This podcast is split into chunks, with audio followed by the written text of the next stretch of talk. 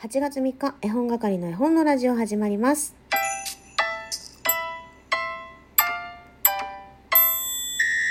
こんばんは、絵本係のまこです。この番組は絵本つながる言葉、命をテーマに活動している絵本係が絵本の話をしたり、絵本じゃない話をしたりする12分間です。夜遅くなってしまいましたが、今から絵本探偵のコーナーもやっていきますので、ぜひ最後まで聞いてください。まずはいただいていたギフトからご紹介しようと思います。メガネ愛子ちゃんから癒されました。いただきました。ありがとうございます。愛子ちゃんはですね、こちらのギフトとは別でもう一つお手紙くださいました。いろんなところに映る僕好きです。ほっこりしました。といただきました。一つ前の収録で私が創作したお話を朗読しております。こちらに対してのご感想ですね。ありがとうございます。リアクションもね、たくさんいただけてすごく喜んでおります。今日ですね、帰り道車の中で音楽を聴いていたんですけれども、そこで流れてきた音楽がですね、オフィシャルヒゲダンディズムのコーヒーとシロップだったんですが、この曲私前から好きで、よくね、選んでかけてるんですが、なんかその世界観とコーヒーの中の僕がちょっとね、リンクしましたね。そのヒゲダンの曲からインスピレーションをもらったとかではないんですけれども、もしかしたら無関係ではないかもしれません。えもしよかったらね、聞いてみてほしいです。オフィシャルヒゲダンディズムのコーヒーとシロップ。そしてですね、次作ると言っていた尻尾のお話も、とあるアーティストが頭をよぎっているので、それはね、次回、えー朗読した際に一緒にお伝えしようかなと思っています。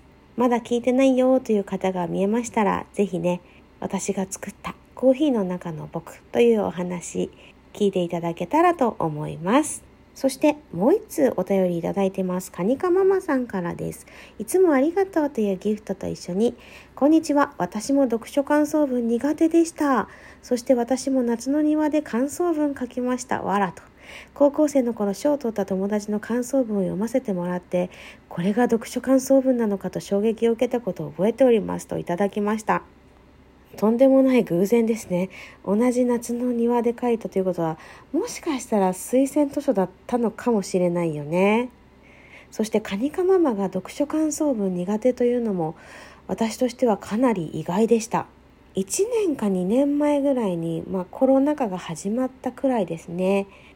あのノート文章を書く方のアプリというかサイトというかあのノートでどなたが主催だったかは詳しく覚えてないんですけど大人の読書感想文コンクールみたいのが開催されてました。参加してみようかなってちょっと迷ったんですけどね。なんせ読書が苦手なので苦手だったのですぐに本を読むということを取りかかれなくて期日が来てしまいましたね。大人の読書感想文コンクールあったらちょっと面白いのになーって思ってますけれども、えーそんな風に思う私やそこのあなた福音館書店の月刊誌の感想を送ったり、まあ、月刊誌じゃなくてもですね感想を送るとサイトに載せていただけたりするので読書のおまけみたいな感じで楽しんでみてはいかがでしょうか。というわけであのコーナーそろそろ始めていきましょう。今週はですね調査報告たくさん来ています。すずさん絵本探偵調査報告です。ツペラツペラさんのパンダ銭湯でお願いします。ツペラさんの絵本は楽しくて大好きです。今月出る新刊も楽しみですね。打ち上げ花火と指ハートをいただきました。ありがとうございます。そしてトイペちゃんからも大好きといただきました。調査報告です。パンダ銭湯でお願いします。うちの子たちも大好きです。最近は読書感想文の書き方というチュートリアル的なものが配布されます。羨ましい。私も苦手な方だったのでいいな子供の頃に欲しかったと思って見ています、えー、私もぜひ見させてほしい。未だにチュートリアル的なのが分かりません。さっきもねカニカママが賞を取った友達の作文読ませてもらったって言ってましたけどそういったものも読んだことがありませんのでどっかサイト探せばあれなのかな入賞した人たちの作文が読めたりするんだろうか。と探してみようと思います。そして犬さんからも癒されましたと一緒に、ももパンダ銭湯でしょうがーって言ってますね。まこち早く良くなりますように、いつもありがとうございます。もうね、すっかり元気だよ。そして、カニカママからも、パパンがパンパンだ、パパンがパンパンだ、いい湯だな、パパパン、いい湯だな、パパン。え、これなんかに乗せて歌うべきだったんだろうか。パンダ銭湯ですね、といただきました。ありがとうございます。というわけで、えー、今日は1、2、3、4、4件調査報告届きました。正解は、ツペラツペラさんで、パンダ銭湯です。皆さん大正解先日ね、NHK の朝一にご夫婦で出演されてましたよね。そしてすずさんが教えてくださっていますが、なんと新刊がもうすぐ発売になります。皆さん、白熊のパンツという絵本はご存知でしょうか？これの新シリーズ、ネズミさんのパンツが発売されるんですね。で、今ね、ちょっと気になったんだけど、白熊は呼び捨てなのに、ネズミさんは継承ついてるんだね。ふと思っただけです。もう予約済みでございます。久しぶりにセルフサプライズかけました。セルフサプライズとは何かというとですね、えー、絵本を予約しておいてですね、一旦忘れて、家に届いて何これ何これって開けて、喜んじゃうっていうものです。それでは本日の調査依頼お願いいたします。ヒント1、絵本のタイトルの中に数字の100が入っています。ヒント2、王様も出てきます。ヒント3、絵本の中には文章としては数字しか出てきません。この3つのヒントをもとに一冊の絵本を導き出してお便りから送ってください。送ってくださった方1ポイント。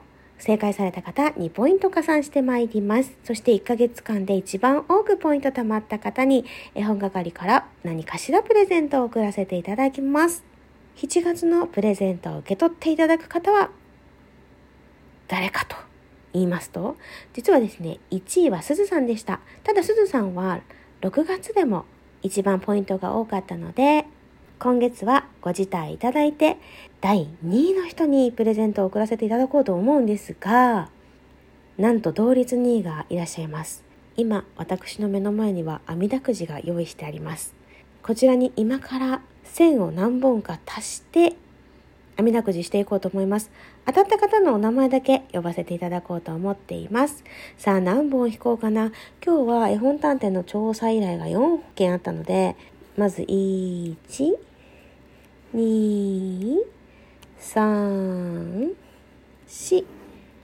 そして今日は3日なので、あと3本足して網だくじやっていこうと思います。1、2、3。もともと書いてある線がですね、かなり多いので、めちゃめちゃたくさんの線をたどっていきます。では、どちらにしようかなって、えー、決めたいと思います。